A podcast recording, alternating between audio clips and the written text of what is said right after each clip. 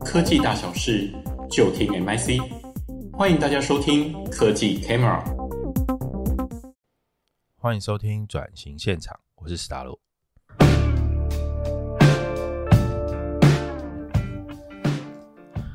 嗯，上集我们聊了像他们家在在上接班之后，嗯，经历了关于就是哎转型到做。医材相关的纺织品，然后过得不错，算是一个很不错的成功案例。可是现在他们做了一个很新的东西，叫做富山聚落。它距离南港交流道没有很远，就在经国特区。我这期录音的时候，就是跑去他们的这个富山聚落去真实的体验一下，很漂亮哦，占地很大，纯白的几何建物。呃，它有点像，就是在旁边都是新建案。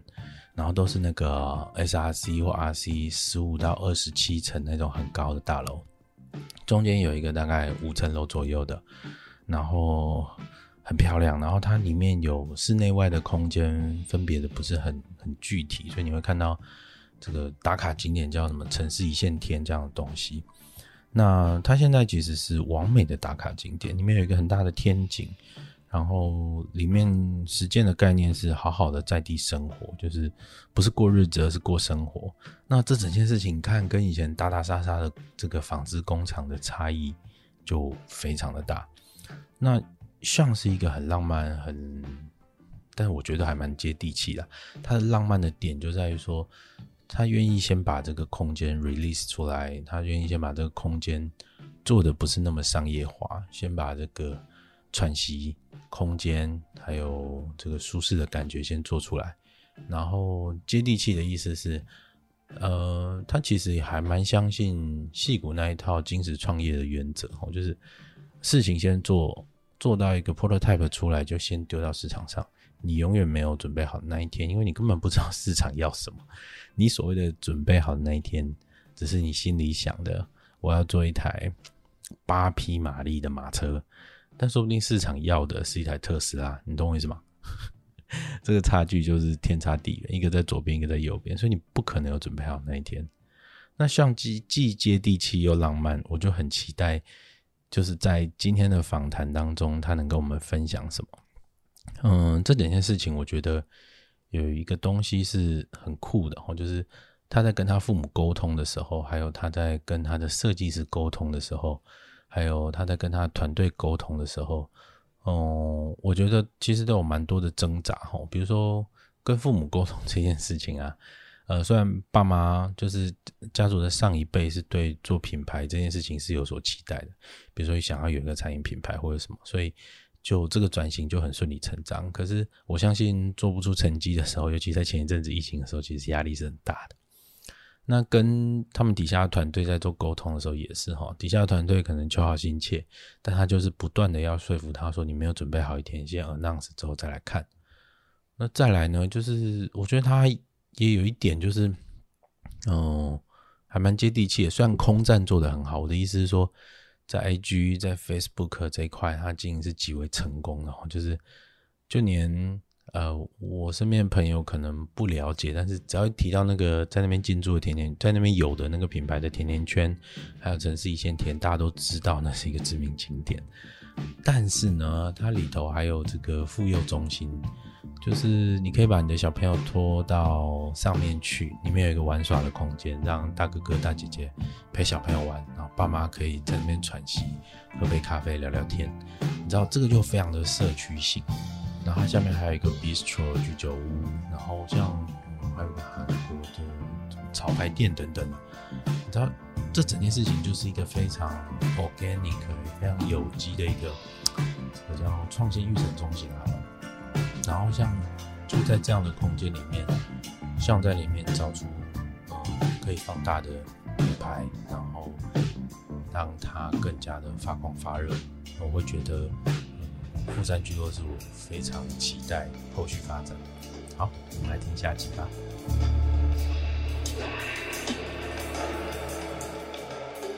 不过啊，你看这整件事情，在这个纺织相关领域打滚这么久，回到这个富山聚落，它就会在我看来，就是哦，这个这个转型就跳得更大了，它已经是它已经是淡水鱼跳到海水鱼那么大了，哦，真的蛮远的。怎么开始的？也是因为我们原本在台湾的这边的生产基地，那现在就是经过重化之后，也会变变成驻商驻商的这样子的区域，这样对，那嗯就会有一些想法，因为呃这样子的代工生产这样子做久了，其实大家都会有一个品牌梦，这样。那这个品牌梦是。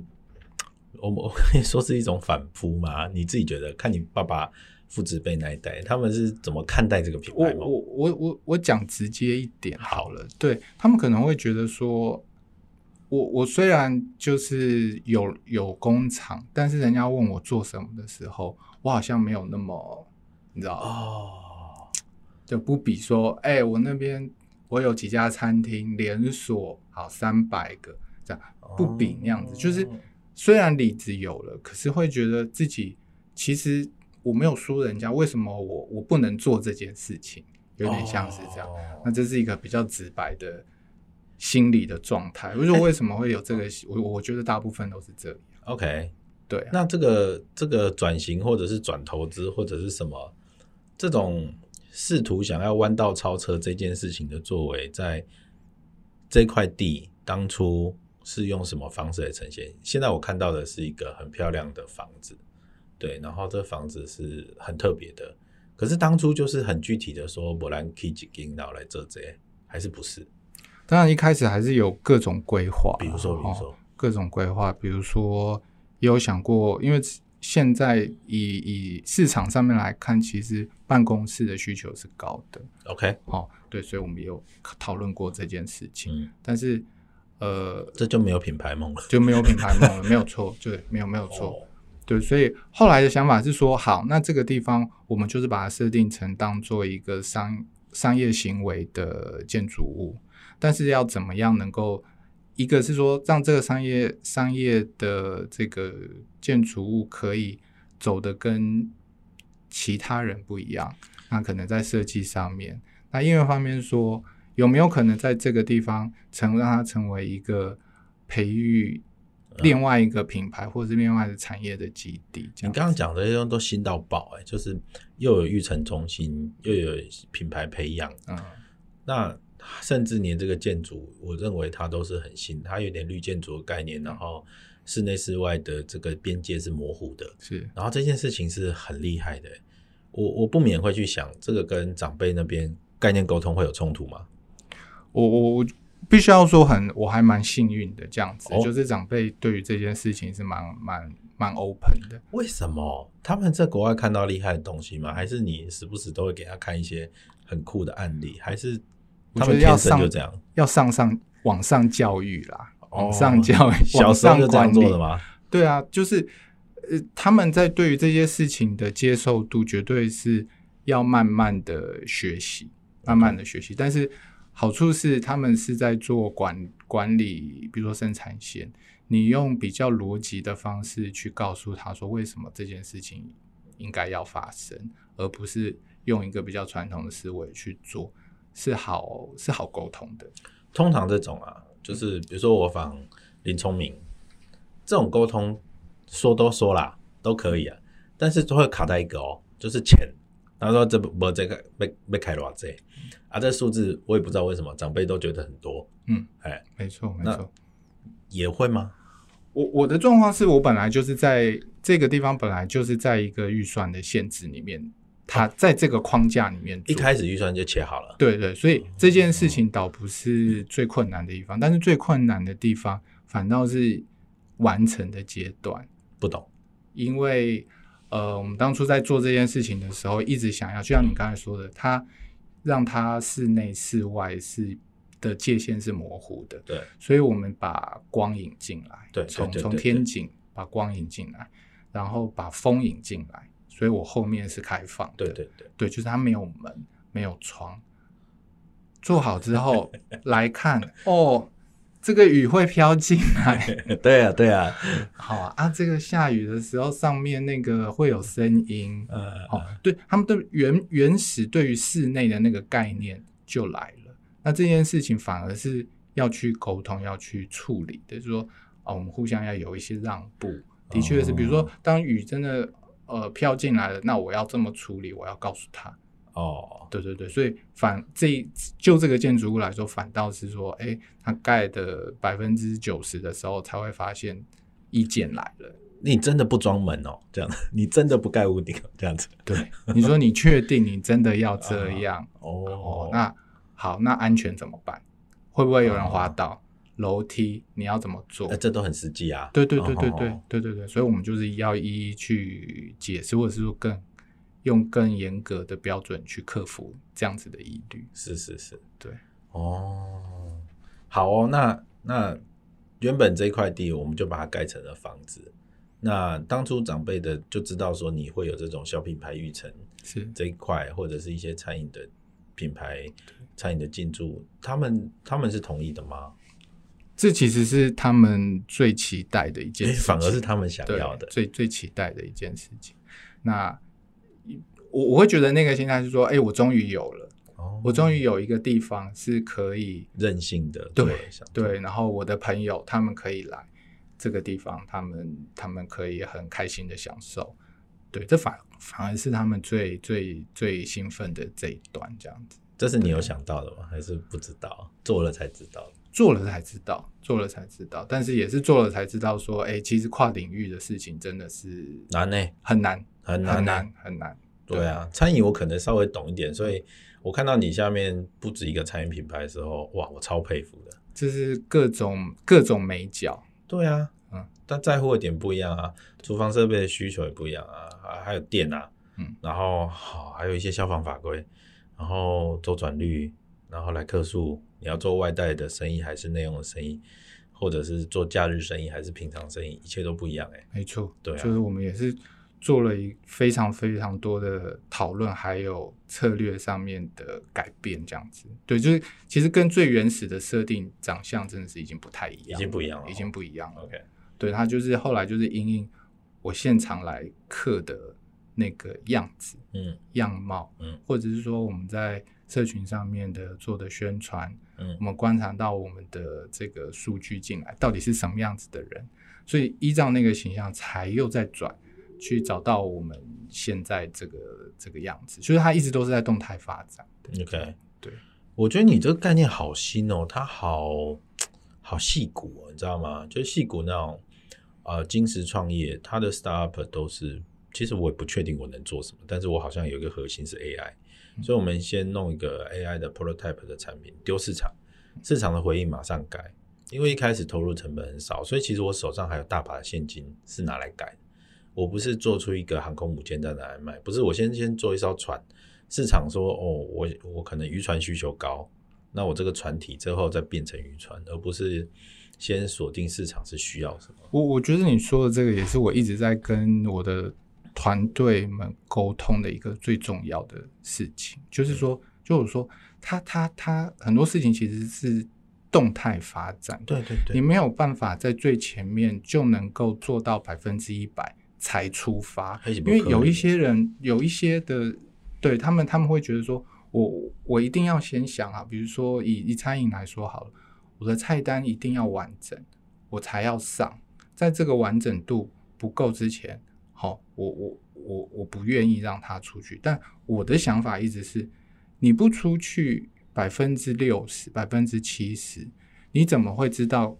现在的客客人是跟你想象的是完全百分之百。对啊，你怎么知道你客人想吃炸鸡还是炸甜甜圈？是啊，对啊，你是不知道的啊。对啊，对啊，所以原始假说假设设定好，诶，我我觉得这个地方大家就是社区的晚上的休闲的地方，所以这是原本的想象。对，所以我可能就是背了，比如说酒品我要背。OK，那我酒品是背到什么样的程度？可能我要我会原本的想象就是，好，我要背背到烈酒、Whisky、百富这样子的东西。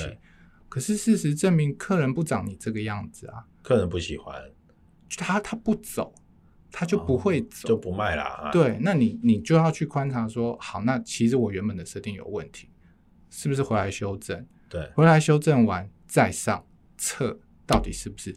可是你不能等到我一定要准备到百分之一百。其实对我来说，没有是没有所谓的百分之一百准备好的的的这个状态。对，其实是没有，所以一定是不断的试错、修正、试错、修正，慢慢的调整到一个最大家都觉得最好的状态，再来看这个市场是否有改变。你你这件这样的思考逻辑是当时在做公司业务的时候培养出来的吗？还是不是？还是怎么样？因为我觉得这个观念很新诶、欸。嗯，我不是很确定诶、欸，但我我真的是觉得，因为没有准备好，我一直在强调他们跟他们讲说，没有什么叫做准备好，有些事情你准备了百分之六十七十，你就要上了，因为你觉得百分之一百可能是客人心目中的百分之三十。对，你怎么知道？对，对你你不上，你永远都不知道；你不上，你永远没有机会去做调整。对，你就会一直在准备啊。呃，你钱就花在准备啦。对啊，对我来说我也有压力，可是对他们来说，在这件事情上面未必有压力，所以他们一直用一种追求完美的心态的这个这个论点，在跟我们在跟我讨论这样子。对，所以我就花也是要花很多时间去告诉他们为什么，虽然你觉得没有准备好。我们还是要上。耶耶！你你丢几本书给他们看吧，就就查金石创业，然后你就会有蛮多翻译书的，然后这个概念也很多，很多台湾的新的 startup 也都是用这种方式在不断的转，然后这个转弯最后啊、都可以在他们还还没有把钱花完之前就找到一个可以获利的商业模式啊，很多都是这样子。然后是蛮有趣的，对啊，对啊。然后我觉得这种事情就是很跟你的资源在赛跑，因为你烧资源就是一个稳定的速率嘛，水电房租，对，然后人事就是这个速率在烧。然后你在这个东西烧完之前，你是不是能有一个稳定的现金流进来？没错，对对对，哦，好有趣哦。那呃，我们来解释介绍一下这个富山聚落这边现有的营业模式好了，我们就一层一层来吧。好啊，目前就是有呃自营品牌啊，就讲自营品牌部分有甜甜圈，嗯，那这个甜甜圈也是现在呃人气哦，人气。啊，嗯、对，那也是因为它在社群上面的传播率蛮高的，所以它很快的就有一定的声量，那它的呃营业额或者是现金流就还不错，这样子，对，第二周啊，第二周啊，对，这个就又中了这样。那再来就是有一个餐酒馆 BF Dining，那这个东西我们就是调整了比较久。对对，那后来就是也是沿用了这个甜甜圈这家店的概念，概念就是先专营某一样产品。对，那甜甜圈它其实就是专营一个甜甜圈，它只是不同的，我们就是用不一样的馅料或者不一样的装饰，对，哦，去创造一个呃不同的产品。这种思维是不是以前你在做？做消费性织品的思维啊，做包的思维、啊。我我你这样讲，我觉得真的蛮像哦，哈，蛮像。对，可是我的想法，当时的想法就是说你，你你把一样东西做到好，比如甜甜圈这个面团，嗯，做到好吃，嗯，做到好吃，然后我们换馅料，让大家有不一样的感受。对，那以餐厅来说，毕竟我们并不是这个专业，对我啦我啦哈，你真的要一字排开一个洋沙菜单。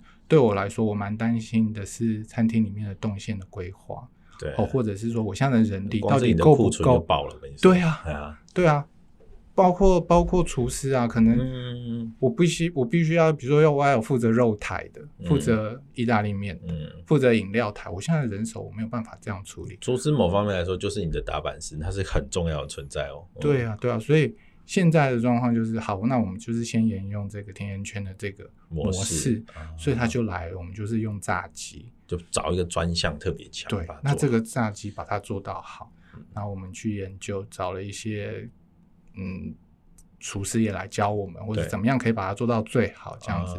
对，然后有一个有一个炸的全鸡，那是可能市场上相对比较少的，对，这很韩式哦，就是整、嗯、整只鸡这样子。对对对，那我就是。特别，我就是特别会做这件事情，然后也是一样搭配不一样的酱料。嗯，这件事情先来，然后才慢慢的去扩充餐厅的品相。这样，那对于厨师来说，他也比较有适应能力，就是说，好，我我大部分在做这件事情，然后才慢慢去拓展这个这个动线是稳定了之后，我我再来增加品相，再来做这样。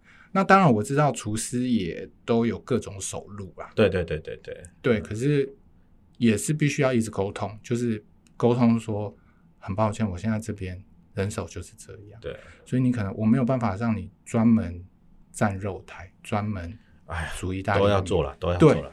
你一定是要长九只手的啦。对，其实就是这样。这个概念也是一直沟通，一直沟通。那还有现在的团队就是蛮能、蛮能、蛮能跟我们一起走。对，蛮能跟我们一起走。所以一楼有一个餐酒馆，有一个甜甜圈。我看还有租给早午早午餐店，还有其他的。对，那前面有比如说便利商店、嗯，早午餐店这个东西，也就是回到说。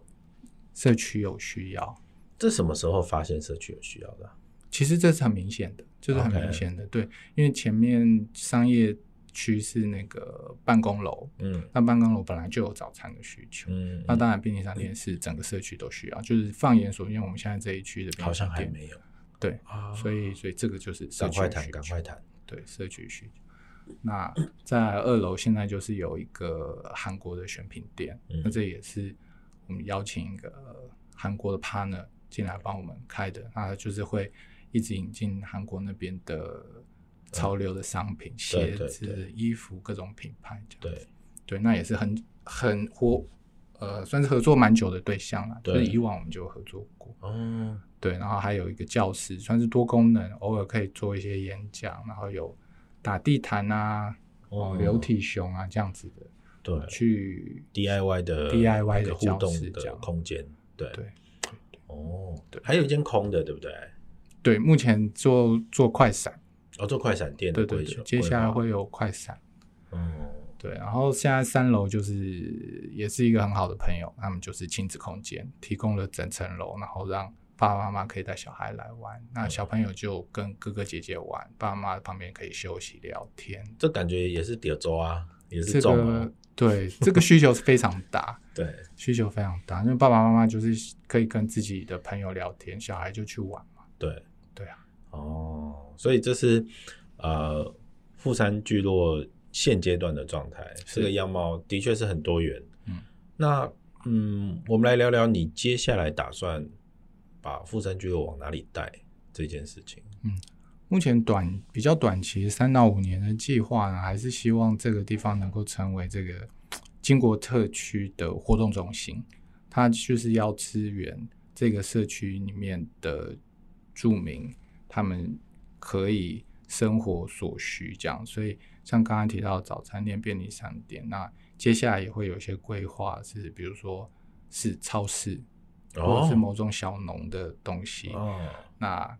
另外一些比较服务型的，比如说洗头、剪发这样子的东西，其实也一直都在我们的考虑范围之内。对，因为这就是一个社区它需要的生活技能。这样，你你都在打空战哎！我的意思是说，你在脸书、Instagram，你是做网络行销很多，可是你的生意是极为在地的哎。嗯、这整件事情啊，你认为是有落差的吗？还是你本来策略就这样规划？嗯，就是这个其实是我们现阶段的策略。因为现阶段这个社区，呃，建建案可能还在进行当中.那进来住的呃民众也还没有到那么多。那在此时此刻的策略就是，我需要先让大家知道有一个这样子的地方，他们要特地来，我需要他们特地来，特地来，特地来可以来这个地方，可以打卡，可以吃到甜甜圈，嗯，可以去三楼玩。可以买到韩国的东西，我需要他们特别来。嗯、那在这三年内，当大家都已经知道，甚至我们已经成为这一区某一些建案的广告里面的时候，我就知道，哎，这件事情有成哦。因为接下来再住进来的人，他已经已经知道说这边有一个富山聚落了。嗯，那他住进来了之后，他有需求，他可以来这边。嗯，这样，所以我是说。目前当然都是空站，我需要大家特地来。可是，在三到五年，我希望它成为这个社区的，就是很在地的一个存在，社区中心。哎，我觉得你讲的很好，哎，就是啊、呃，就是剪理发店、剪头、剪头发、洗头发，然后 还有小农市集的一种概念在里面。的确是，这真的是我如果住在这附近的社区，我的确是会想要有一个这样的地方。对啊，而且我们在想这件事情的时候，也是觉得到底实体的商店它哪一些是有它必要的存在性，就是你人一定要来不可。刚性需求是什么？对，对.那这几个东西对我们来说其实就是刚性需求。你早餐早餐你不可能网络上订嘛，很难嘛，难了，很难冷掉了。洗头发你不可能在网络上订，那是做不到的啦，对吗？对，对，所以我们就是往这个方向去想，说好，那什么样子的产业是大家需要，而且你一定要来的，你一定会来，或者百分之八十会出现。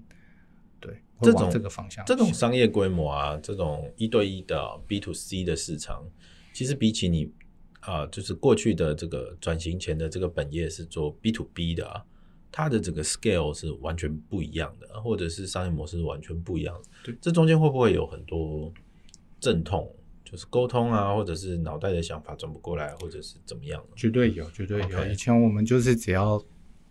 对一个客人沟通就好了。我现在是要对着无数人在沟通这件事情。哦、那这些，而且这些无数人他们的长相是什么？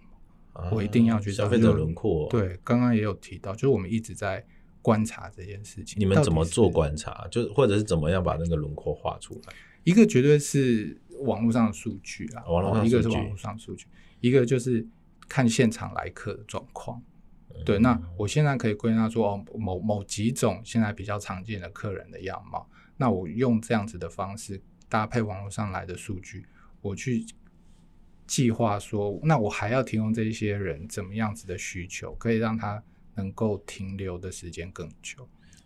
做工厂的思维跟做这种直客的思维，我觉得最大的落差就在于说，值不值啦？我的意思是说，你看我搞定一个客人。他就代表我这一年是稳的哦，这是一个极端举例，但差不多这意思。但是你现在在做的事情是，你要花好多时间，甚至好多钱，一个团队可能在做 watch，在做观察，然后最后还要帮你做归纳分析，最后搞清楚，OK，这两百个客人大概是这个样貌，他们的需求，但它带来的营收可能是短期的，或者是说它的整个量体也不是很大，就是你前期的投资是很多的，那这部分要怎么平衡？因为是完全不同的思维啊！我我大概懂你的意思啊，对，但是呃，应该是这样说，就是一个是比较浪漫的这个阶段，嗯、就是想做，对，想做这个产业。那另外一个思维其实是说，好，我我假设以现在这个阶段，好、哦，我全部都是用呃营收来考虑，营收来考虑，哦、但是它可能在三三年、五年的阶段之后，我可能会变成租金的考虑。哦，那那样子相对来说，它就是比较稳定，对，比较稳定。那在这个稳定的基础之上，我们可以去做一些浪漫的事情，比如说自有品牌的东西。嗯，对。那对我们来说，比较也是一样，就是规避了一个风险比较大的方式，在一个呃既有的基础上面，我们可以去做想做的事情。这样。OK。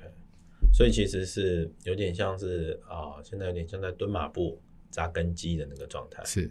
就在练习怎么做 B to C 的生意，是是 OK。然后接下来，毕竟房子也是盖的，所以它还是会有一些可以收租金这件事情。对，它还是会有一些来自土地啊、建建物的一些收益，这样 OK。哦，所以整个算盘打下来还是滑的啦，哈，是可以的啦。但是我们就是不谈说到底投入的精神啊，无形的精神到底有多少，因为真的是。隔行如隔山。哎呀，但而且是而且做老板的情绪劳动本来就是超高的，哇这都没办法去算那个成本。对，没错。好，那呃，这短期的状态，如果长期呢，就是这个新的品牌，我们认为啦哈，这个新的品牌，你那个新脑袋里面的画面，什么？它是一个网络购物选物店吗？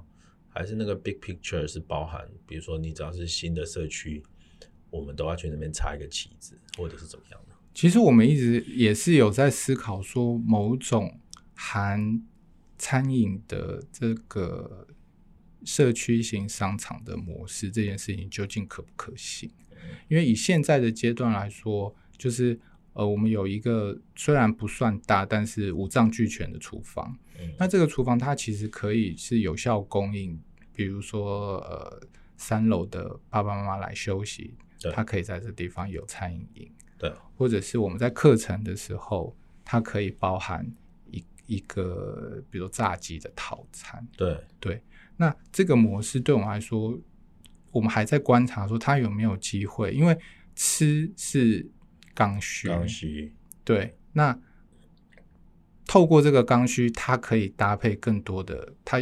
嗯，不一定需要的东西，比如说这样的课程，所以这两件配合起来，究竟能不能够把这个 model run 起来，我们还在观察，但是是觉得有机会。哦，这很蓝海哦。对，这种用刚需版一个形而上的需求，精神上也要吃饱这件事情，比如说上课。对呀，哦，原来是这样的想法。对，OK，我觉得这很新的，而且，嗯，如果是在桃园这样一个特区，我觉得啊。呃新的建案会有新的新的住户，而且新的住户可能都是脑袋比较新的，嗯，他可能的确是会有这样子很很 SOHO 很 SHOHO 的这种需求哈。